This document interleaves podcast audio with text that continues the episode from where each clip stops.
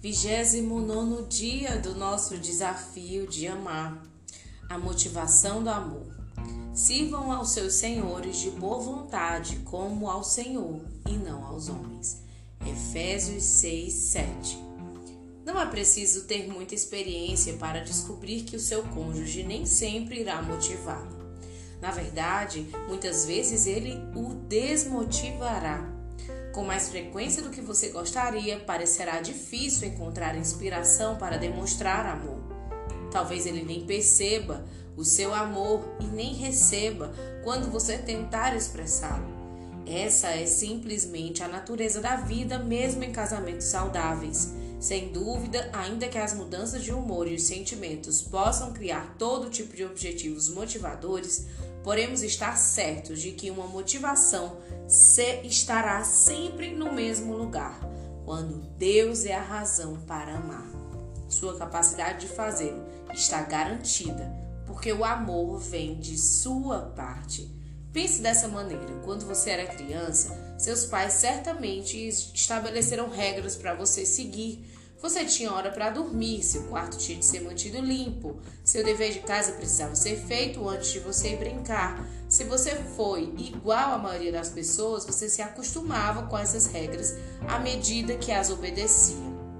E provavelmente você não as obedeceria de modo algum se não fosse motivado pelas imposições que, umas vezes desrespeitadas, traziam consequências sérias mas em algum momento da infância talvez tenha aprendido o seguinte: Filhos, obedeçam aos seus pais em tudo, pois isso agrada ao Senhor. Colossenses 3:20. Se você acreditou nisso de todo coração, certamente você entendeu que não daria satisfação aos seus pais. Isso não representava mais uma batalha de vontades entre você e uma figura de autoridade em carne e osso. Era sim entre você e Deus. Sua mãe e seu pai eram apenas os intermediários. Como se constata posteriormente, contudo, o relacionamento entre pais e filhos não é a única coisa aprimorada pelo fato de Deus ser sua motivação principal. Considere as seguintes áreas onde agradar a Deus deve ser o seu alvo: trabalho. Tudo que fizerem, façam de todo o coração, como para o Senhor e não para os homens. Serviço Escravos, obedeçam em tudo aos seus senhores terrenos, não somente para agradar os homens quando eles estão observando, mas com sinceridade de coração, pelo fato de vocês temerem ao Senhor. Tudo, tudo que fizerem, façam de todo o coração, como para o Senhor e não para os homens, sabendo que receberão do Senhor a recompensa da herança. É a Cristo, o Senhor, que vocês estão servindo. Colossenses 3, de 23 a 24 até o casamento. Mulheres, sujeitem-se a seus maridos, como convém a quem está no Senhor. Colossenses 3,18. Maridos, amem suas mulheres, assim como Cristo amou a igreja e entregou-se a si mesmo por ela. Efésios 5, 25. O amor que é exigido por você no casamento não depende da gentileza ou conveniência do seu cônjuge. O amor entre o marido e a esposa deve ter um objetivo principal: honrar ao Senhor com devoção e sinceridade. Sua função como esposo ou esposa adquire nova dimensão e motivação quando você a vê como um instrumento para expressar seu amor a Deus. Quando agradar ao Senhor se transforma na razão por trás daquilo que você faz. A Bíblia afirma que podemos amar a Deus com nossa maneira de tratar, servir e amar os demais. Então, cada pensamento, atitude ou ação de amor em seu casamento pode transformar-se em outra maneira de dizer: Amo-te ao Senhor. A bênção que seu cônjuge recebe este processo é um maravilhoso benefício adicional. Talvez você acredite que o seu casamento ou o amor por seu cônjuge sofreriam ao colocar Deus como centro de seus interesses e prazer, mas pelo contrário, tudo florescerá à medida que você se aproxima daquele que criou o casamento, que ama o seu cônjuge mais do que você. Essa mudança de foco e perspectiva é crucial para um cristão. Ser capaz de acordar sabendo que Deus é a nossa fonte de provisão, não somente das suas necessidades, mas também das necessidades do seu cônjuge. muda totalmente a razão de interagir com ele. Não é mais essa pessoa imperfeita que decide quando o amor, quanto amor você demonstrará, mas sim esse Deus totalmente perfeito que pode usar até mesmo uma pessoa imperfeita como você para derramar a bênção do amor em outra pessoa. O relacionamento com a sua esposa ou esposo tem tornado cada dia mais difícil? Você está perdendo a paciência com a capacidade dela de sempre discordar de você? Ele não para de fazer isso nem por um instante? Não negue o seu amor só porque ele pensa diferente. Ame-o como ao Senhor. Seu marido está se afastando de você, não compartilhando seus pensamentos e aparentemente mergulhando em algo que não quer compartilhar? Você se sente ofendida pela indisposição dele de se abrir? Você está cansada do modo tão breve pelo qual ele te trata e da maneira como ele atende às necessidades das crianças ou amigos, deixando às vezes a desejar?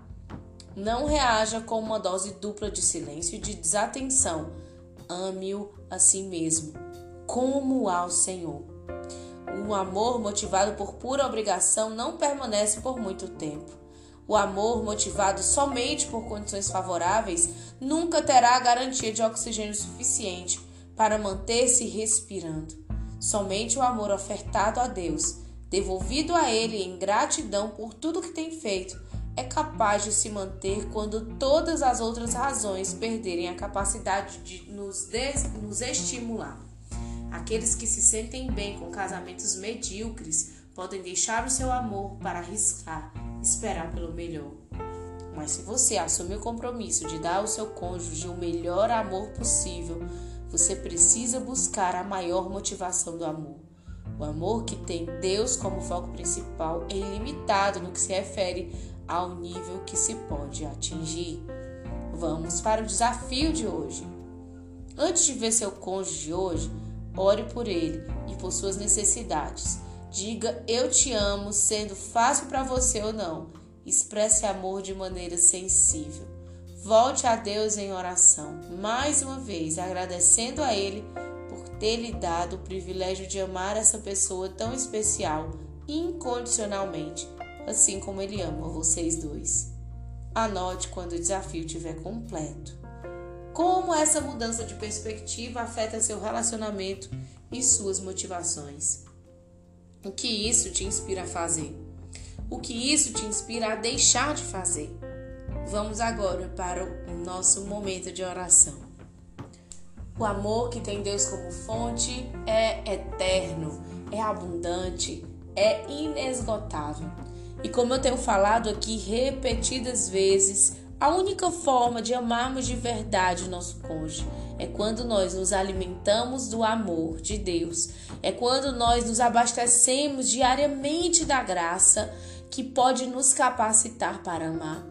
Eu acho que eu tenho sido repetitiva nesse aspecto, mas é porque isso precisa entrar no nosso coração de uma forma ou de outra. Somente quando o amor vem da fonte verdadeira de amor. Ele é real e ele é duradouro. Eu tenho certeza que você quer ficar casada para sempre. E que se você já está num momento de divórcio, de separação, onde você está distante, você gostaria que tivesse sido diferente e quer mudar essa história, o único que pode fazer você realmente amar o seu marido é o Senhor. Então feche os teus olhos e, num breve momento, pede para Deus com as tuas palavras Pede para Deus que Ele seja a tua fonte de amor. Senhor, troca, troca a fonte de amor. Troca, porque antes ela vinha de mim, vinha das qualidades dele, era um amor frágil, mas quando o amor está alicerçado na graça, no Senhor, ele é forte. Senhor, troca essa fonte, troca esse alicerce, Senhor Jesus. Que sejas tu, Senhor, a fonte inesgotável de amor. Que sejas tu, Pai amado, Pai querido, Pai que me ama. Que sejas tu, Senhor, aquele que me leva a amar, que me impulsiona a amar.